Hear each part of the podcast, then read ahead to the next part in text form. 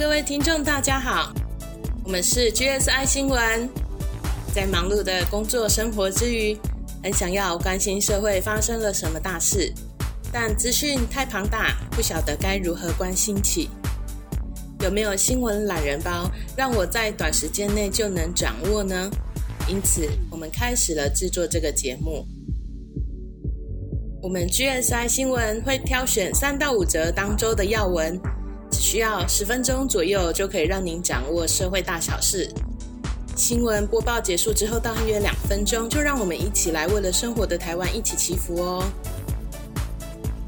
我是 Robert，我是薛礼，我是 Grace，我们都是正在为了梦想而在职场上奔波的上班族。今天新闻是由我薛礼和 Robert 来共同播报。要为您播报九月十八到二十四号的新闻要闻。为了听众，我们有摘要哪些新闻的要闻呢？第一个，国内外疫情的状况，还有疫苗的进度。第二，九月二十五号即将开放五倍券的纸本的预约。第三，台湾申请加入 CPTPP。第四，有阿库斯联盟破坏了北约对美国的信心。还有第五，九月二十一号，拜登在联合国大会的首场演说内容。这两周以来，确诊数是有逐渐下降的，甚至在中秋节之后第一天也有零确诊。台北市呢，也连续了十几天都是本土加零。星光医院副院长洪子仁认为啊，台湾有三道的防线做得很好。第一。台湾疫苗的覆盖率有渐渐的提升，按照目前的计划呢，十月底呢，一季的覆盖率就可以达到百分之六十。第二，台湾公民的素质非常高，NPI 的措施啊做得很好。所谓的 NPI 呢，指的是非药物介入的措施，像戴口罩啦、勤洗手、保持社交距离，这些都是 NPI 措施。伦敦帝国学院等权威学术机构的研究都有证实说，NPI 的措施可以有效降低传染病的 Rt 值，可以减少传染的可能。第三点，台湾做得很好的地方是社区监测的能量有大幅的提升，现在一天检测的量最高可以达三万件，跟之前万华事件的时候是一天两千多件比起来，已经提升很多。那板桥幼儿园群聚感染之后，他们的社区的检测量两周之内呢，也高达了一万六千次。那因为这样的社区的监测量啊，所以让社区里面呢，如果还有隐形传播链的话，就可以早日被发现。因为疫情啊获得有效控制，所以民众开始关心啊，那二级警戒什么时候可以降级呢？陈时中的回复是说，要等到全台湾疫苗的覆盖率达到六成的时候，就可以逐步开放。那接下来看一下疫苗的状况，在九月二号还有九号的时候呢，都有 BNT 疫苗已经抵达台湾，现在总共一百八十四万剂，在九月二十二号呢正式开打，开打的对象呢就是十二岁到十七岁的国高中生。那全国呢，大概有九十三趴的国高中生呢是愿意接种疫苗的，大约有一百二十九万多人。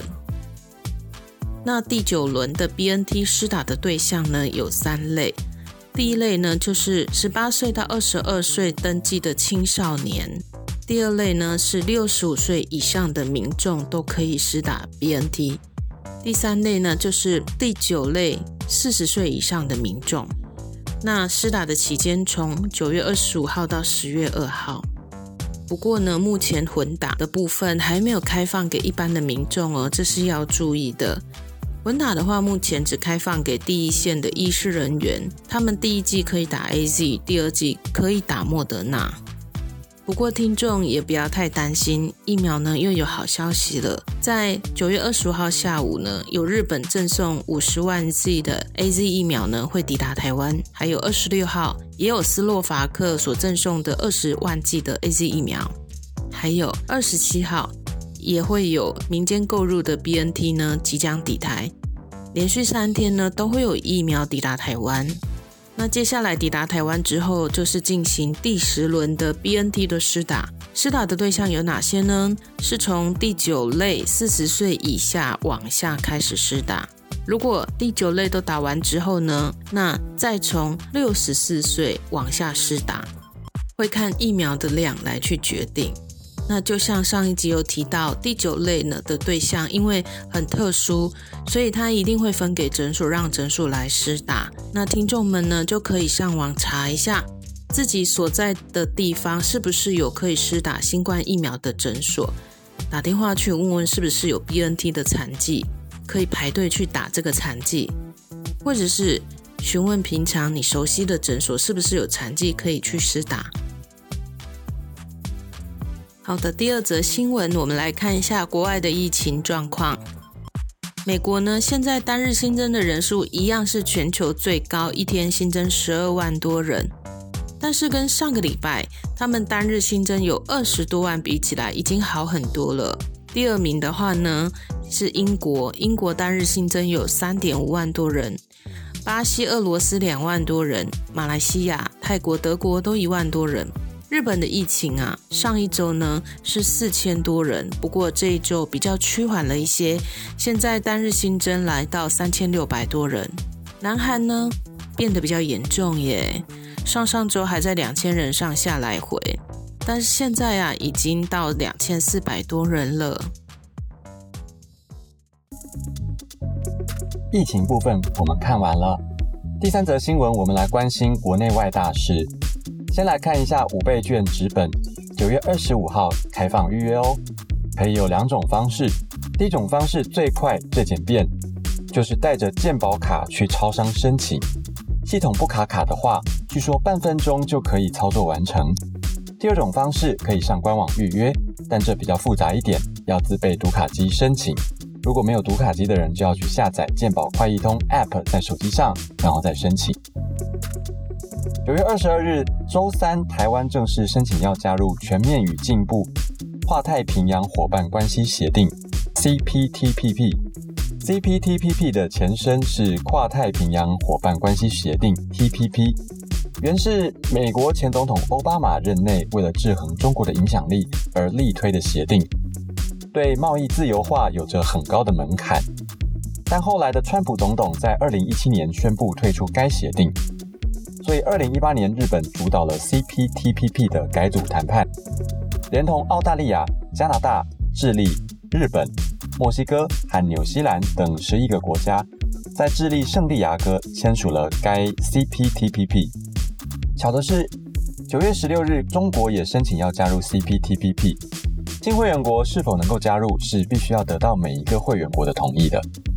CPTPP 在劳工标准、环境保护和争端解决方面有蛮高的标准，中国或许会因为这样的高门槛而无法申请通过。台湾的话，在这些方面比较符合 CPTPP，但是会左右台湾能否加入的重要之因素之一，可能是因为中国的申请。我们可以为此祈求，希望能顺利加入 CPTPP，以提振台湾的经济。第四则新闻是，最近也有许多海地难民涌入美墨边境，不过美国政府派遣专机陆续把这些难民送回海地。七月的时候，总统遇刺身亡；八月又碰上规模七点二的强震，造成超过两千人死亡，加上当地充斥黑帮暴力，才导致这波难民潮。最后，上一集有提到的美国、英国、澳洲的奥库斯联盟成立之后，澳洲总理莫里森宣布。要撤销原本由法商承建的舰队计划。这是二零一六年澳洲和法国签订价值高达数百亿美元的合约，来建造十二艘传统柴电潜舰。奥克斯要协助澳洲建造核子潜舰，是以核能来发电。目前全球只有六个国家有核子潜舰，澳洲将成为第一个没有核武却有核子潜舰的国家。澳洲撤销合约，让法国大为光火。法国不仅取消数场分别由英美澳举行的双边会议，还史无前例召回驻美及驻澳大使。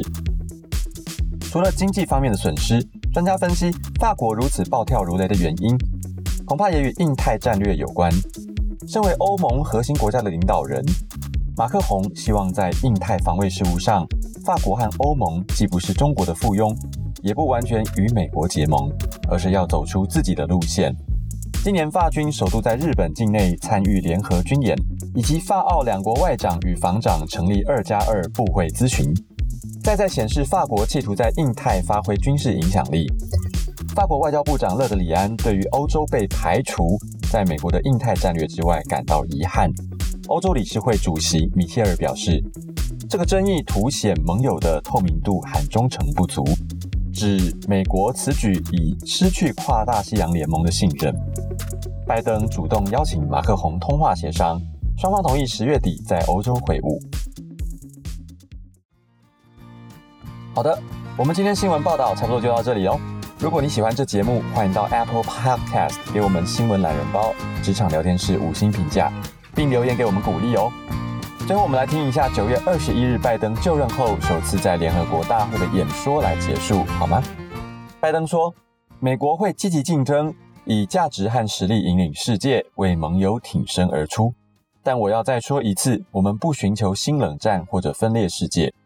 美国愿与任何一个国家一同挺身而出，追求和平的解决方式，即使我们在其他领域有着强烈的旗舰。”今天资料来源主要是《镜周刊》、UDN、中视新闻台、华视新闻网、环宇新闻网、中时新闻网、聚亨新闻、早安健康、DNA、雅虎新闻网以及中央流行疫情指挥中心记者会。那我们下期再见哦，拜拜。